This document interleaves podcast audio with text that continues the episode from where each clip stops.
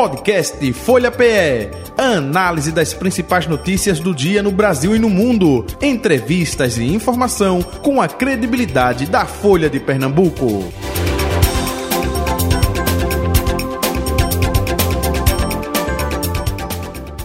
Hoje, o nosso convidado aqui no estúdio da Folha FM é o prefeito de Paudalho, Marcelo Gouveia, com a gente a partir de agora. Prefeito, muito bom dia, prazer recebê-lo aqui em nosso estúdio, seja bem-vindo. Bom dia, Jota, é uma satisfação é, estar aqui com vocês a primeira vez. Gostaria de agradecer a oportunidade de estar no, no seu quadro Folha Política, junto com Betânia, Satisfação para a gente vir aqui conversar um pouco da política de Paudalho e da política de Pernambuco. Muito bem. Betânia Santana, colunista de política da Folha de Pernambuco. Bom dia, Betânia. Oi, Jota, bom dia. Prefeito, obrigado por ter aceitado nosso convite. Vamos esquentar essa conversa, né, Jota? É, e, e para esquentar, o, o, o, grande X, eh, que eu diria, é a escola de sargento aí sendo debatido né, para a região, para o município, enfim. É, vamos começar por aí, pela escola sim, de sargento? Vamos nós. Sim. Prefeito, é, Feliz, né? Por conta de é, uma articulação envolvendo é, a bancada é, federal, hum, diga-se passagem, independente de partido A ou B, mas é, uma iniciativa dessa, do próprio ministro da Defesa, José Múcio Monteiro, com aval do presidente Lula, que veio recentemente e justamente ratificou isso, e a governadora Raquel Lira também trabalhando nesse aspecto para fazer com que a região seja capaz de receber um investimento, né, nossa, que vai mexer não somente com o seu município, mas com toda a região. O que a gente pode falar é, com relação a tudo isso, hein, prefeito? Acredito que a escola de sargentos ela é fundamental para o desenvolvimento econômico, social, para aquela região é, que ela está inserida. Ela fica na divisa entre vários municípios, Abreu Lima, Paudalho, São Lourenço, Camaragibe, Araçoiaba. São vários municípios uhum. que serão diretamente beneficiados na concepção inicial ela estava 100% cravada dentro de Abreu e Lima, só que é numa divisa. A, a PE, que passa lá, a Estrada de Aldeia, ela divide é, os dois municípios, Abreu e Lima de um lado e Paudalho do outro.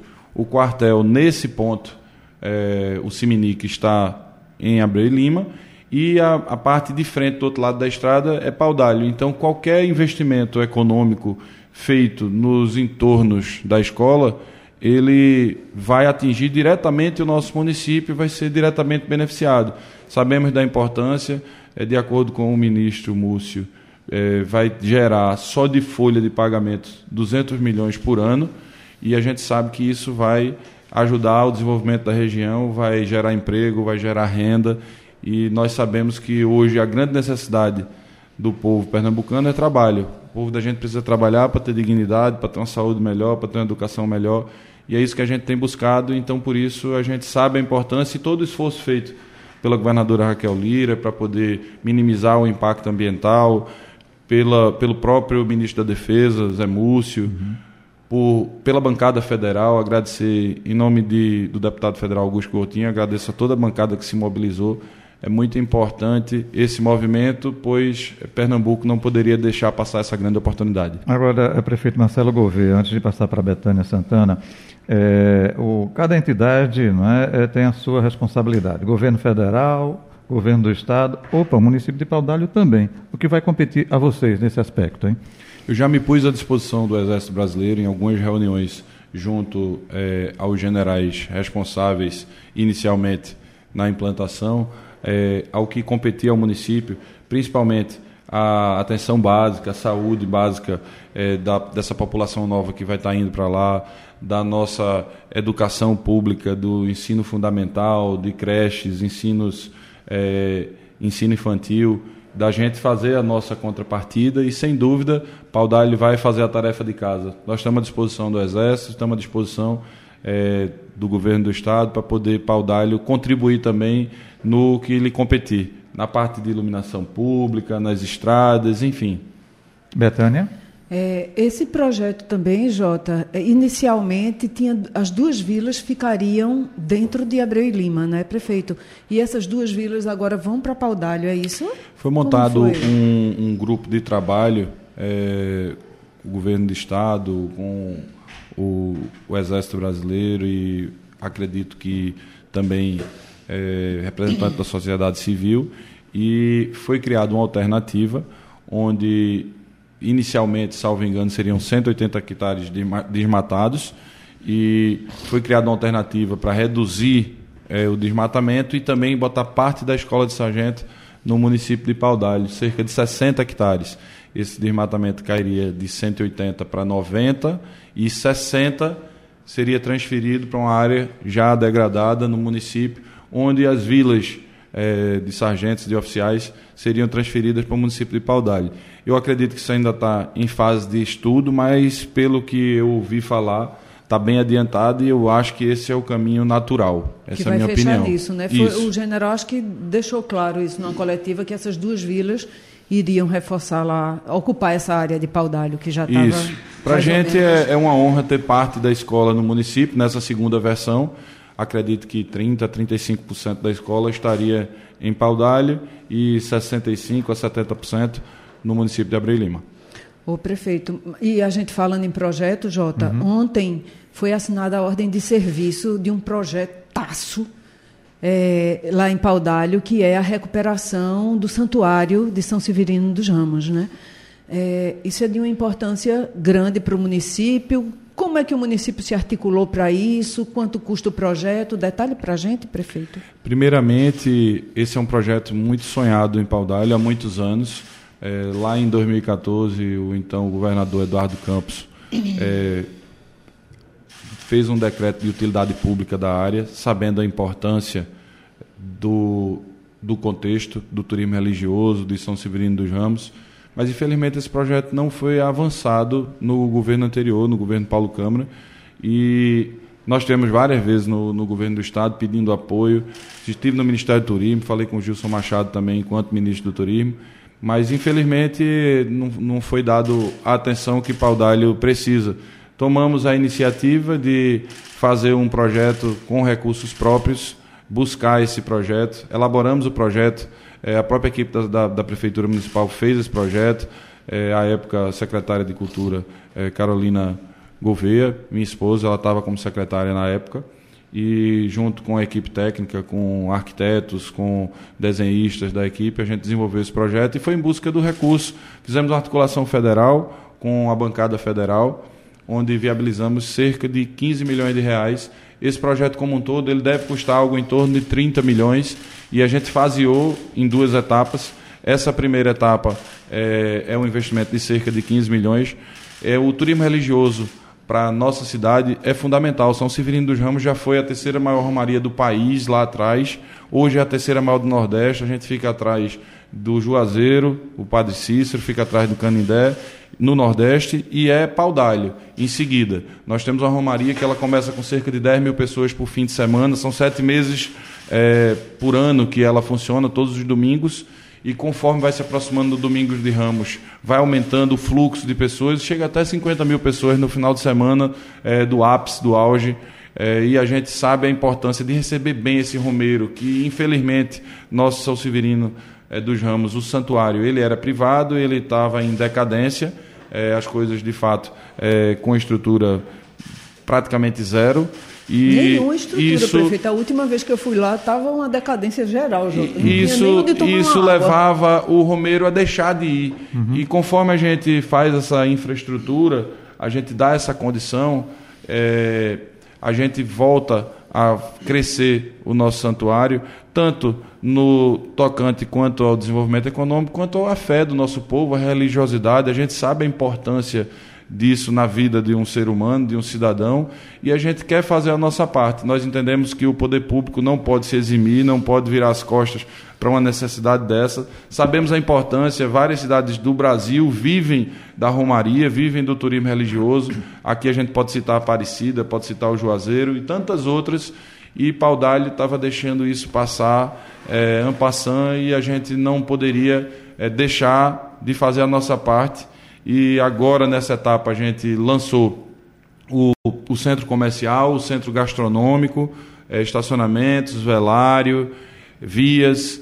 E na próxima etapa, a gente promete é, trabalhar com afinco para poder fazer com que ele fique 100% concluído. Agora, desculpe interrompê-lo, é, investimento é por parte da Prefeitura no total? É, é, é esse, esse investimento é uma, é uma verba federal que nós conseguimos, uma emenda de bancada de cerca de 15 milhões de reais para a primeira etapa. E o projeto todo, prefeito? O projeto todo ele gira em torno de 30 milhões de reais. Uhum, então conseguiu metade, não é isso? Isso. E lançamos a primeira etapa, demos ordem de serviço ontem e ao longo da semana deve estar iniciando as obras. Eu não vou revelar a minha idade, não, não que eu tenha preconceito nem nada, né? mas na década de 70 do século passado, em São Severino dos Ramos, né? ainda existia o trem, perto daquela fonte lá, quando o pessoal ia pegar água, o trem passava. Caprichasse, Jota. É, a estrada era de barro, levantava uma poeira enorme e a ponte era de madeira para dar acesso ali. Por aí, agora confesso, faz anos e anos que eh, não apareço lá, justamente por conta eh, dessas dificuldades todas que existiam, né, prefeito? Ainda época no, do governo Jarbas, foi feita a estrada e a ponte. Isso. É, ontem a governadora esteve conosco, a estrada está bastante degradada e ela se comprometeu em fazer a recuperação da via. Eu acredito que vai girar algo em torno de 3 milhões de reais esse primeiro momento do apoio do governo do Estado é fundamental e eu tenho certeza que também é, o governo vai apoiar nessa segunda fase, nessa segunda etapa e a quatro mãos irá desenvolver esse projeto tão importante para o turismo de Paudalho, de Pernambuco, do Nordeste e do nosso país. Essa estradazinha de acesso é uma estrada até curta, né, prefeito? Não é só que dificulta bastante a chegada. São é... 3 quilômetros. É, é uma estrada curta, dificulta muito por, pelo volume de ônibus que passa, é muito grande. A gente chega a ter mil ônibus, dois mil ônibus, três mil ônibus, dependendo do, do final de semana. Tem alguns momentos lá que é final de semana das bicicletas, final de semana dos cavalos, final de semana específicos que tem muita gente lá. Então é, é muito importante a gente ter uma via em condições ideais de tráfego para essa população toda que vai lá. A gente tem muita gente de fora da Paraíba, de Alagoas, de Rio Grande do Norte, Ceará, Sergipe, que vai lá à nossa cidade e é importante é, Pernambuco mostrar que está de braços abertos para receber esse povo e receber bem. E essa estrada começa antes da, da obra? Como é que está? A, a, obra já começou? O, os trabalhos já começaram de reforma? É, na verdade, Betânia, praticamente não posso dizer nem que é uma reforma, é uma implantação nova. A gente vai fazer o, o que não existe é um nessa primeira etapa. Novo, é um santuário né? novo. O que, o que existe é, da, de reforma, que vai precisar reformar o casarão antigo, o centro administrativo, a própria igreja, isso tudo está incluído na segunda etapa. Agora a gente vai fazer uma reforma. É, para deixar a igreja pelo menos em condição de receber o, o Romeiro, mas ali é necessário um restauro mesmo e está em processo de, de tombamento do IFAM, então é uma coisa um pouco mais complexa e a gente precisa fazer esse trabalho da melhor forma possível. Quanto à sua pergunta de início, a nossa previsão é que ao longo dessa semana a gente esteja iniciando as obras. E acredito que o governo do Estado, a partir da visita da governadora ontem, deve estar startando é, esse processo, ainda vai desenvolver projeto para poder ainda fazer a licitação e conseguir atender esse recapeamento de lá. Isso é o que eu acredito, mas pelas palavras da governadora, acredito que é uma obra que vai sair num curto espaço de tempo. E agora eu lembro, Jota, que, que lá também. Se lembrou também do seu passado. É, também, também. Eu até tinha comentado com o prefeito, porque meu pai, apesar de a gente morar no Morro da Conceição, e, e Nossa Senhora da Conceição era a gente, a família inteira de, devota dela. E aí, a cada aquisição de qualquer bem que ele fazia, ele, vamos para São Severino dos Ramos para celebrar, para agradecer. Mas e lá tinha uma riqueza que era, eram os ex-votos, né? Um, um, espaço só para isso, de foto, de tudo, uhum. que, que, era, que era outro ponto marcante. Enfim. Lado esquerdo da igreja. Esse, esse, esse é um projeto que tem que estar tá, que tá envolvido na, na, segunda etapa, a Casa dos Ex-Votos. É, agora a gente está buscando desenvolver é, mais a parte econômica. Isso tem um porquê. Hoje, se você for em São Severino, na calçada da igreja tem gente vendendo, comercializando alguma coisa. Primeiro a gente tem que tirar toda aquela aquele comerciante, aquele ambulante que está ali, tem um local para colocar eles para conseguir organizar o resto. Sim, então, a, a, a, sequência lógica não é nem questão de priorização, de, de desenvolvimento econômico ou fé. É questão de organizacional. A gente precisa primeiro organizar para depois tocar, mas o projeto ele vai ser feito como um todo e pode certeza que vai ficar muito bonito e, e vai crescer muito tanto o nome de Paudalho como o nome de Pernambuco, o nosso São Severino dos Ramos, nosso santo. O, o prefeito, me permita, é, teve uma época aí que o pessoal não ia para lá é, é, por conta da violência. Dizia, olha, está tendo muitos assaltos, né? Embora a gente tenha uma academia da Polícia Militar em próprio Paudalho, né? É, enfim, é, isso é, melhorou? Como é que está a situação também de segurança naquela área? Hein? Isso, de fato, ocorreu, ocorreu alguns né? anos atrás, era uhum. muito forte, porque o volume de gente é muito grande para um número mínimo de policiamento. A partir de agora, com a desapropriação, a gente tem também a nossa Guarda Municipal que está atuando lá e a gente está reforçando, buscando reforçar esse, esse, essa questão da segurança, que é fundamental e eu tenho certeza que vai ser resolvido é, num curto espaço de tempo. Assim que a gente der uma organizada naquilo, a gente vai deixar São Severino dos Ramos tão seguro é, quanto Juazeiro, tão seguro quanto Aparecido e outras romarias do Brasil. Prefeito, o senhor o senhor está na lista dos gestores que romperam com o vice, né? Como foi essa história? Cada um para um lado, cada um cuida de si. É, Betânia, primeiro, é, eu não tenho nada para falar de mal de André. André Viana é um, um companheiro que passou é, sete anos ao meu lado. Ele tem um projeto pessoal, ele deseja ser candidato a prefeito. É, nós é, ouvimos o grupo, conversamos o grupo e procuramos o nome que pudesse dar continuidade ao trabalho que nós iniciamos. E esse nome não era André, esse nome era da nossa secretária de Educação, é, Paulinha, e é um nome que agregou o grupo, que uniu o grupo. Paulinha está tá preparada para ser prefeita, é, prefeita do, do, município, será a primeira prefeita mulher é, do nosso município, se assim o povo desejar.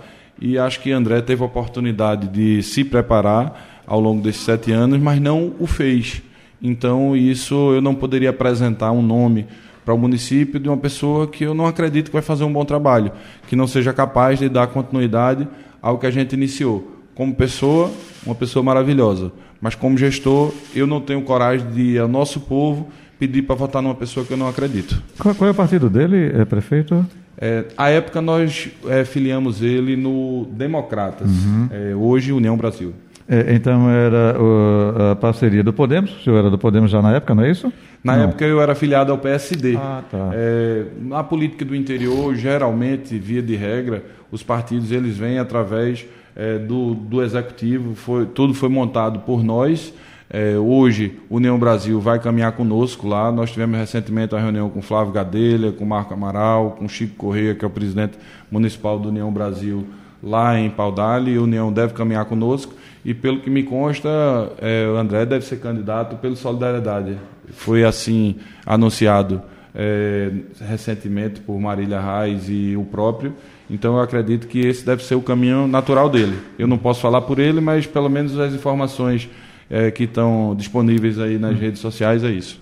E, inclusive, foi um, um, fato que chamou a atenção, Jota, porque o prefeito foi coordenador da campanha de Marília. E aí e Marília vai entrar apoiando André Viana. O que foi que houve entre vocês, prefeito? Primeiramente, é, eu respeito Marília, é, trabalhei na campanha dela, fiz, dei tudo de mim, fiz o meu máximo. É, eu entendia que Marília era o caminho mais fácil de tirar o PSB. É, Pernambuco sabe, Paudalho sabe que nós sempre fomos contra o PSB é, lá em nosso município, não por uma questão ideológica, mas sim por uma questão local. A nossa oposição lá é, estava alinhada com o PSB sempre, a vida inteira. É, PSB histórico, raiz. Então isso ocasionou é, também um, um distanciamento nosso do, dos governos do PSB como um todo. E a gente fazia essa leitura que Marília era o caminho de tirar o PSB. Pós-eleição, naturalmente, é, eu não poderia fazer um trabalho é, de, de continuar na oposição, eu e Gustavo, agora para fazer um projeto para o PSB voltar. É, não, não, fazia sentido, não fazia o menor sentido. O que eu desejo hoje é que a governadora Raquel Lira dê certo, que tem um programa é, de governo que atenda Pernambuco, atenda os pernambucanos. É, o Podemos já está alinhado com ela, já estava alinhado com ela quando eu me filiei ao partido e assumi a presidência do partido junto com Ricardo Teobaldo. Podemos votou nela no segundo turno. Então, num processo natural, é, Gustavo, como primeiro secretário, fez uma aproximação inicial. Eu vim ter a primeira conversa com Raquel acredito que em agosto do ano passado. Então não foi uma coisa de no dia seguinte a gente é, virou Raquel, não. O Gustavo foi candidato a primeiro secretário, é, o governo não interferiu, é, o governo é, Raquel fez um gesto, Gustavo elege primeiro secretário na Assembleia e está trabalhando para ajudar Pernambuco. Esse é o, é o caminho natural.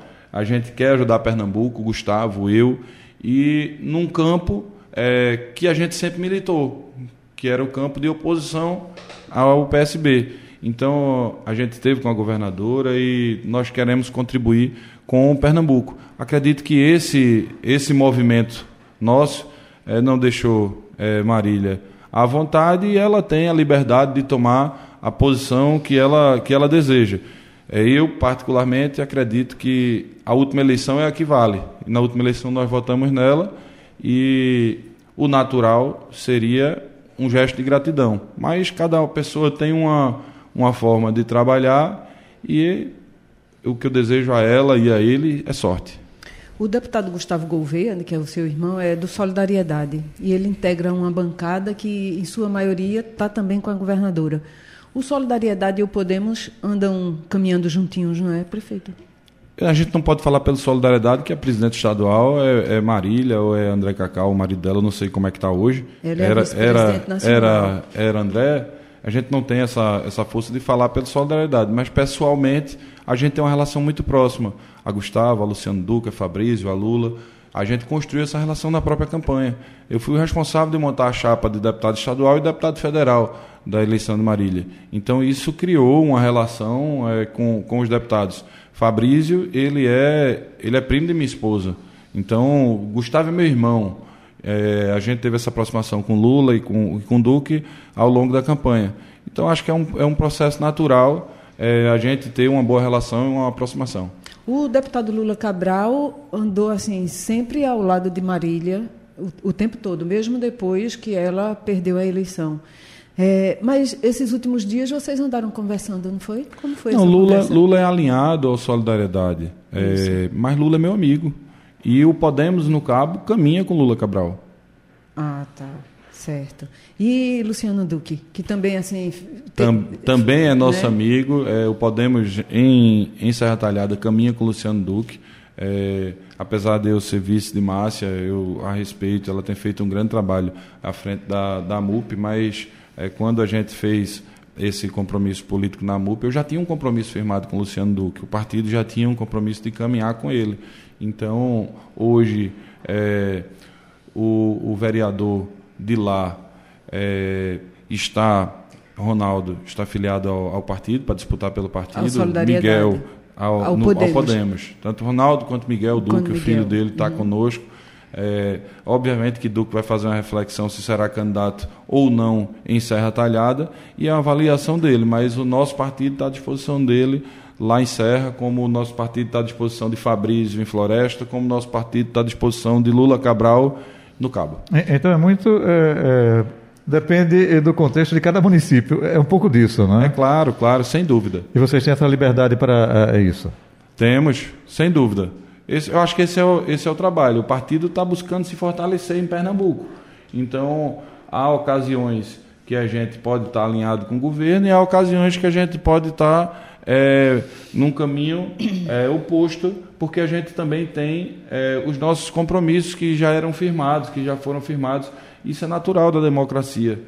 A legenda tem buscado se fortalecer e vocês acham que conseguem eleger quantos prefeitos? A gente está hoje, em média, lançando cerca de 30 candidatos a prefeito em Pernambuco. E, obviamente, que a gente sempre busca é, eleger todos. É, desses 30, a gente está falando de primeira e segunda via. Quem não é a primeira via é a segunda via.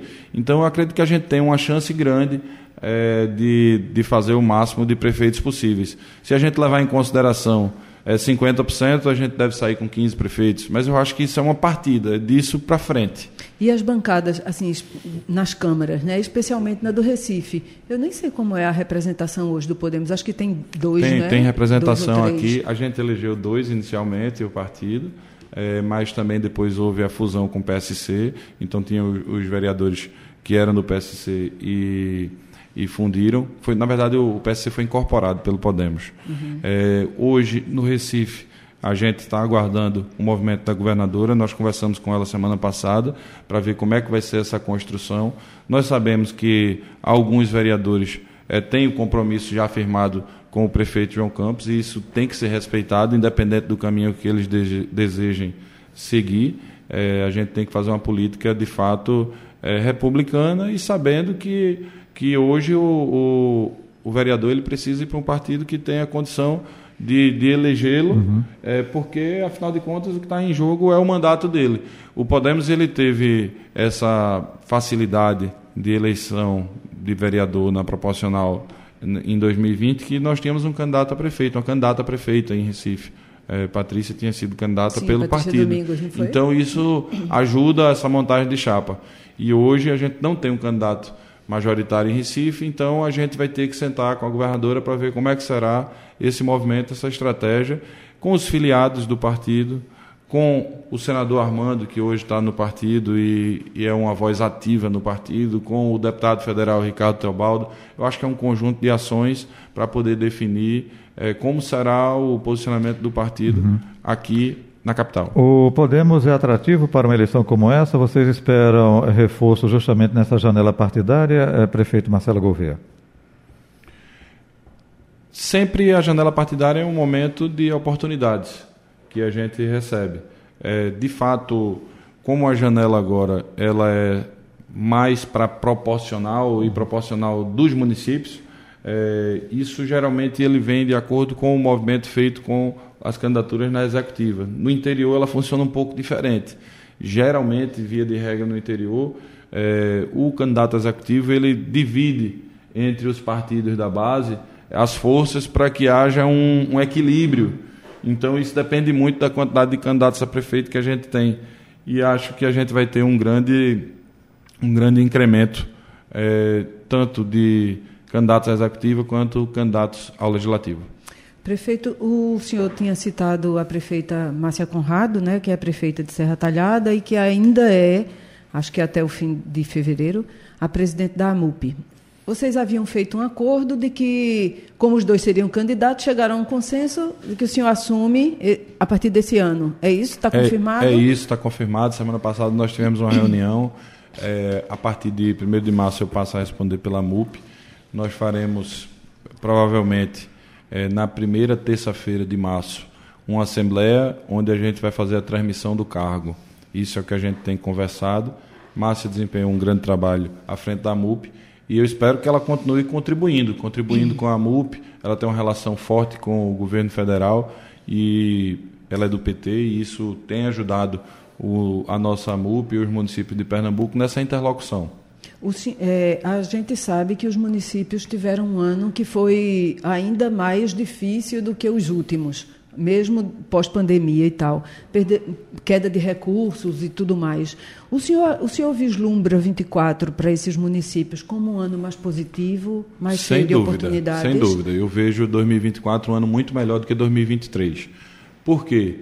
É, em 2022, acho que em agosto de 2022, foram aprovadas é, duas leis, 192 e 194 no governo Bolsonaro, que limitou a distribuição é, limitou o ICMS do combustível, do, das, das telecomunicações, né? dentre outras atividades da energia. É, da energia. E isso fez com que os municípios tivessem uma queda significativa de arrecadação de ICMS. A nível de Brasil, foram, foi perdido cerca de 90 bilhões de reais só no ano de 2022 no, nos últimos seis meses, acho que cinco, seis meses do ano de 2022, fora a perca que nós tivemos em 23. O que é que aconteceu em vários estados do Brasil? Após isso, em 22, vários estados refizeram a sua redistribuição, a sua, a sua a questão da arrecadação do ICMS, modificaram a sua alíquota modal, aumentaram a sua alíquota modal e isso diminuiu o impacto dessa, desse teto colocado por essas leis. No caso de Pernambuco, isso não aconteceu. Isso só aconteceu ano passado. Ano passado foi votado o aumento do ICM, re, reequiparou é, essa perda com esse aumento da alíquota modal e isso faz com que a arrecadação do ICMS melhore significativamente esse ano. Sem falar da redistribuição que foi aprovada no fim do ano, que deu um equilíbrio é, nessa, nessa questão financeira, porque foi levado em consideração o IPM médio de cada do estado e o IPM médio de cada município. Essa redistribuição ela ocorreu é, de acordo com que proporcionalmente, inversamente proporcional com quem recebia menos para receber mais e quem recebia mais recebeu um pouco menos. E isso foi justiça social e hoje muitos municípios é, têm uma, uma perspectiva de melhora considerável, cerca de 170 municípios de Pernambuco e isso vai contribuir muito com os cofres municipais, as arrecadações e, em contrapartida, com a melhora da qualidade de vida de cada cidadão, de cada município pernambucano como um todo. Ainda tem mais tempo para é, ainda tem, ainda está em discussão na Assembleia e provavelmente vai voltar agora quando quando o período legislativo for retomado, de, do projeto que, que as prefeituras decretaram calamidade financeira. O senhor acha que essa proposta será mantida, que os municípios continuam precisando disso, ou a realidade já está diferente? Na verdade, é, às vezes a gente veicula a notícia e, e, não tem muito conhecimento do que se trata. Isso aconteceu, inclusive, em Paudalho. É, a, o decreto de calamidade financeira ele foi até 31 de dezembro de 2023. Ele vai ser reconhecido ou não, mas ele já passou. Ele era só até 31 de dezembro de 2023. E qual é a grande preocupação dos gestores? Devido a esse momento de crise, devido a esse momento de dificuldade que foi ocasionado por diversos fatores, eu citei um, da Lei 192 e 194, Sim. mas teve é, um, uma modelagem econômica diferente que, num determinado momento, isso é, deu uma, uma, esfriada na economia. É, mudança de política de preço da Petrobras, dentre outras, outros fatores, o aumento do salário mínimo, que imprensou as despesas da, da, da, das prefeituras como um todo, uma parte da inflação. Então, nesse contexto geral, o ano de 2023 foi um ano difícil. Então, o que acontece? Esse, esse decreto de calamidade financeira surgiu entre uma conversa da presidente Márcia e o presidente, à época, do Tribunal de Contas, Ranilson Ramos. Em seguida, nós tivemos uma conversa com o presidente Álvaro Porto, é, que, diga-se de passagem, tem ajudado muito os municípios. Esse ano 2023 ele foi um verdadeiro guerreiro e ajudou muito a AMUP. E nessa conversa surgiu essa possibilidade, que o efeito dele ele é meramente é, para análise das contas dos municípios. Um dia, daqui a dois, três, quatro, cinco, seis anos, que o conselheiro que estiver lá lembre que no ano de 2023, por conta desses fatores já elencados, eh, os municípios passaram uma dificuldade financeira e podem ter dificuldade em algumas na prestação de conta, questões na sua prestação de conta. basicamente, basicamente, principalmente na questão previdenciária, porque existe uma, uma súmula no Tribunal de Contas que no, no momento é, de calamidade, é, é levado em consideração esse momento na avaliação da prestação de contas. Perfeito. Marcelo Gouveia, prefeito de Padalho, muito obrigado pela sua vinda e participação aqui com a gente. Sucesso aí nesse novo desafio de presidir a MUP também, viu? A partir de 1 de março, não é isso? Março. Ok. Um abraço, até o próximo encontro. Muito obrigado, Jota, pela oportunidade de vir aqui. Muito obrigado, Betânia. Estamos sempre à disposição para conversar um pouco de Pernambuco, de Paudalho, da MUP. Contem conosco. Betânia, um abraço, até amanhã. Até amanhã, Jota. Obrigada, prefeito. Final do Folha Política de hoje. Podcast Folha PE. Análise das principais notícias do dia no Brasil e no mundo. Entrevistas e informação com a credibilidade da Folha de Pernambuco.